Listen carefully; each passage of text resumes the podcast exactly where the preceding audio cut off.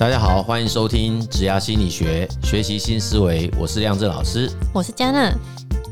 下属工作不积极，我应该要担心吗？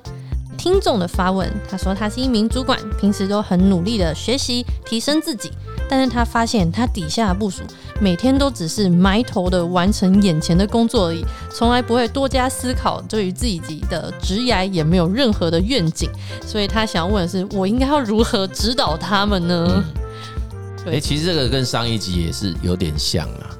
上一集是说他的同仁比较不自动自发嘛，那主管是有一点懊恼嘛。对。那这一集是 这一集，我觉得他想要问的是，可能他底下的呃部署也没有什么样的太大的问题，就是把事情有做就好了。但他会觉得说，但他们这样真的没有问题吗？还是说这个是主管的责任？有没有必须要去唤醒他们对于这份工作的热情？嗯，上一集的主管比较是针对事情啦，这一集的主管是因为他自己很积极的提升自我。对，他看到底下的同仁好像对未来都没有太多啊，对对对，未来也没有太多规划，嗯，然后眼前的事情就是就做到，得过且过。就好了，对对对，替他们感觉到紧张，对，可以讲叫恨铁不成钢。可以吗？好像有这样子的感觉。然后他他觉得说，他身为一个主管，应该要怎么办呢？对，他是想问这个问题。对，所以想说先跟老师讨论第一个问题是说，老师你觉得把事情做好还不够吗？工作上面我们有必要，假设说今天切回他底下的部署的角色，但在工作上我们有必要一定要一直展现出自己很积极的样子吗？一样啊，就是他那个做好的，是不是就是只是？就是完成完成公司给他的绩效嘛，嗯，对啊，那一样啦，就是对一家公司而言，然后我们以前从人力资源的角度来看，也也得看是哪一种工作啦，嗯，哦，就是说，如果说某一种工作它的稳定性、成长性、变化性都不是很多的，嗯，这样的同仁大概。对公司而言，有时候也会觉得这样就好，这样也比较好，也不要出事就好。对，因为他如果有太多的想法，说不定他也不见得可以做很久。哦，就是对于这一这一类型的工作内容，嗯，其实他要的是稳定，稳定人力的稳定哦。嗯，对，他就不希望换来换去。嗯，那其实我们以前自己的工作经验或者是顾问经验，在某一些比较有规模的公司，的确都会看到那种公司里面会有一定比例的同仁是这种人，稳定性的。对，他的工作，他自己的期待也是这样。他也他也希望公司不要乱动，然后也希望公司不要对他有过高的期待。嗯，哎，那你不要三不五时就丢东西过来叫我们干嘛干嘛，我们就只要做好这个事情就好。哦，对，然后其实也是真的有需要，真的真的。然后他其实也觉得，反正你我也没有要求要调什么薪水啊。哦，事实上我们最近看一些书也有碰到这样的，就是稳定的工作，对，而且而且还有那种就是我们刚刚讲那个 Z 世代或 I 世代。他们甚至有一种很特性，是我不想跟别人不一样。哈，就是一样是同梯次，对不对？假设是同期进公司，嗯，那他很可能比较积极，对不对？嗯，然后我们要升他当某种组长啊，你他不要吗？呃，他说可以当组长没有问题，但是你不要加我薪水啊？怎么为什么会这样？因为他觉得他跟其他人会不一样。他会觉得不好意思，对其他人会不好意思这样。然后他说：“可是你做的事情不同。”他说：“没有关系，我可以做那个事。”哈，真的有这么怕？这是有一种是这样，但是有另外一种不是，有另外一种是我现在做不同工作，我就必须要有不同的待遇。哦，哎，其实真的现在很多元，所以我们现在当主管的人都不可以理所当然认为 哪一种就是你认为的哪一种。嗯，其实是必须要真的认真，真的要理解，而且要开诚布公的问他，他就是哪一种。哦，你不用开，你不用担心说啊，也不能用自己的想法去推测他。嗯，假设自己就是一种说，哎，我其实升迁了，我就应该要有其他职务加级，我应该要加薪。你不能认为你今天主义的那位同事他就是这样，哇，变成每一个人都要克制化的去对对对，对于他的生涯发展，因为他们跟其他同期都很好啊，当然可能回去他会被排挤啊。哇塞，对，所以他他的主张就是说，没有关系，我可以做那个。你要我做的事，但是我薪水一样，我回去还是 OK。然后我顶多被人家说，你看，你看，你就对他说啊，我就热心啊，没关系。那我领领跟大家一样就好了。哦，所以其实不如就直接跟他确认说，你到底是希望是哪一种？对对对对对。所以你说，那我们回到这个问题，说把事情做好不够？对，其实一样啊，就是说那个是要看这一个对象，嗯，那个工作本身，那其实那个就是我们讲组织内人员的职涯发展的议题啦。哦，哎，其实这个主管，我认为他有这个观念，因为像他自己就有自我的提升跟自我发展计划，他会担心下面人如果没有这样子提升，他们对你刚刚的问题，他不就是说他觉得这样可以吗？因为因为他就会担心他是不是有一天他很可能他会没有竞争力，嗯，很可能他会被淘汰，对，哦，因为他也许他自己对公司。这家公司组织发展有自己的一种想法，嗯，那或者是他也许因为在他成长过程，他接触到他的主管，或者接触到更高阶的主管，那这些甚至老板有跟他讲他对于这个同仁们的期待，那说不定他有接收到某种讯息，会觉得这家公司对于这种定型心态的同仁，定型心态基本上就是不太成长的啦，就是他就是就是停留在某一个地方，自己认为自己就永远只有这样的人。呃，可能公司会想办法要淘汰他们哦，那所以他就会担心，对，哎，他就会觉得，哎，这样子可能他自己以后会没有竞争力。嗯，可是我我还是要说，确实以抱持着这种心态的人来讲，在职业生涯的发展上，的确在现在跟未来的年代上的风险是比较高的，这点是我们可以肯定的。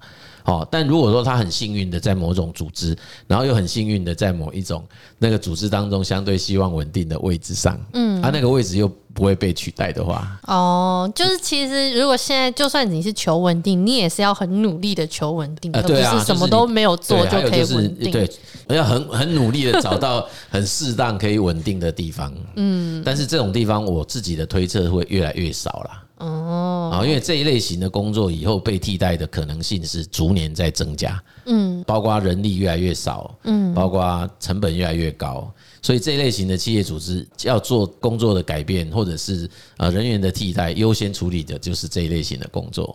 老师，那回到这个问题，你觉得说这样子就是部署他没有很积极，这个是主管的责任吗？因为提问者是他们的主管嘛，那他会认为说他应该要负起指导他们、教育他们，还是其他的责任吗？哎，其实是这样啦。这个我们事情我们都会说哦，组织经营或者叫策略性人力资源管理，它的起点事实上是在招募啊。哦，哎，我常常讲，其实招募那个才是所有的起点。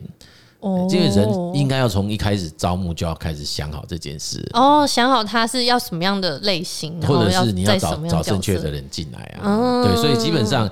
你说这个主管是不是要负责任啊？我我觉得当然啦，身为一个主管本身，他就有一种职责是要帮公司培育人才啦。嗯，任何一个主管都应该要有这种。就很多书籍就说你要带动你的团队啊，你要让大家就是积极啊，有一个目标向前冲什么的。就是在于组织发展上，因为公司一定会越来越发展嘛。嗯，那你一发展，你这个部门也会跟着发展嘛。那部门发展的话，这个主管理论上他也要跟着被晋升嘛。嗯，那被晋升。他的位置就空出来，那空出来，我请问谁要填？嗯，所以在过去我们在思考这件事情的时候，甚至在外在那种很厉害的外商公司啊，那后来台湾本土企业也有很多有这种观念的，就是如果你的底下是没有这样的人可以。take over 你的工作，就是可以去接替你的工作。基本上，这个主管能力再强都不会被晋升的。嗯，对，就代表他仍然有一些不足啦。哦，说不定也是这个主管的隐忧。哎，那个不足就是他没有能力培训。嗯，他没有能力培育他的接班人。嗯，所以那代表那个就是他那个部门的组织活性是比较低的。嗯，所以其实这个主管会有这种担心，我认为他是很有主管的 sense。嗯，也就是说他自己知道说，哎，对啊，他应该也要帮忙公司去活化他自己的组织成员，让他里面比较有办法继续发展的同仁，未来也许有机会可以去接替他的工作，然后他就可以往上去发展。哎，老师，那讲到活化，如果说已经在现在这个情况底下，比方说感觉底下人他们好像对于自己的未来没有太大的一些想法的话，那身为一个主管，他要怎么样去提升他们底下人对于未来可能？更有一些目标，或者他们更有一些动力。我觉得他自己本身应该是，当然运用自己本身在部门内有机会对话、谈话的机会去沟通同仁自己对自己职业生涯的想法啦。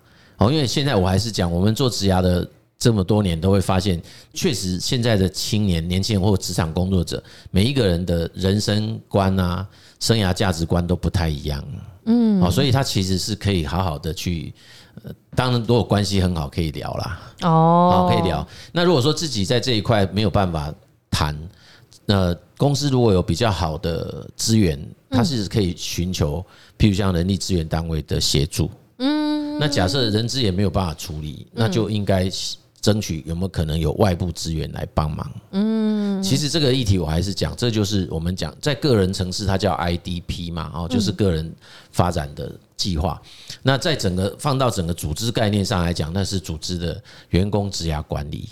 哦，对，那所以这可大可小。对对对对，你讲对，就是它它范围可以小到可能我自己管自己，或者是我部门内来思考。嗯，但事实上它更应该是放在公司的公司的策略概念上。对对，所以如果放到公司的角度来看，其实嗯，这个主管他的担心，我认为他也应该要适时的跟他的主管反映。嗯，为什么？因为很可能会影响到他部门的发展。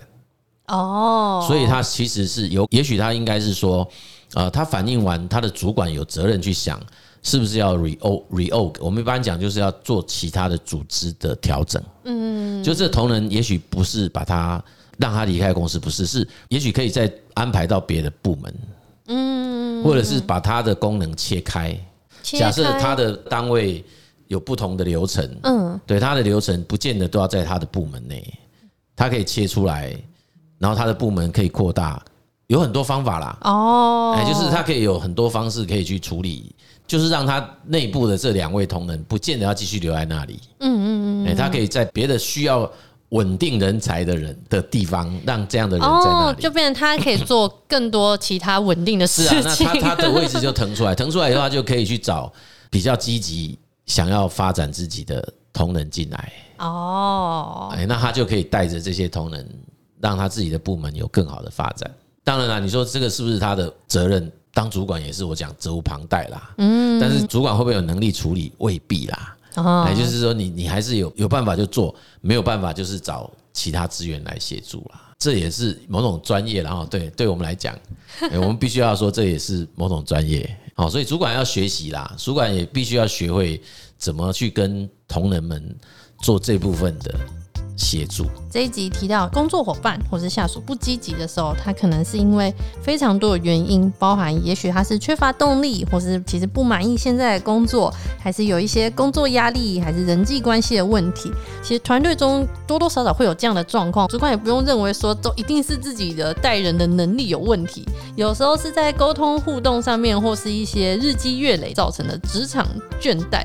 最好还是可以保持良好的互动关系，然后去倾听这些工作伙伴在执行上是否遇到什么困难，或是他对于他自己生涯的期望到底是什么，让彼此能够对焦，或者是有机会可以去调整工作，或许就可以找到不一样的发展的动力，或是新的动机这样子。嗯，对，所以说其实从这一题，我们就可以发现，事实上组织。员工的职涯发展或职涯管理议题，事实上是重要的，而且越来越复杂，嗯，是重要的。那但是我们蛮常被忽略的，好，因为大部分都还是以组织的发展、组织的绩效、组织的成果为焦点，嗯，好，那也会比较容易把员工当成是配件呐，哦，好，那事实上在现在跟未来的时代，哈。恐怕不能再像以前那个方式来做了啦。对于所谓的组织成员的关怀啊，比重都会越来越重。它的那个多元性啊，其实是真的是越来越复杂。我们很久没有谈职涯锚定啊，所以其实职涯锚定都可以知道啊。哦，对啊，因为你我们刚刚讲的说，主管有。要要有办法去做这些事啊！当然一定有很多人说，那那那要怎么做？对，所以其实我们是有方法的啦。像你说以 CareerAnchor 来讲，就职涯锚定的这一套理论框架跟介入的方法，这是很容易可以理解我们的同仁们他内在在意的事情是什么。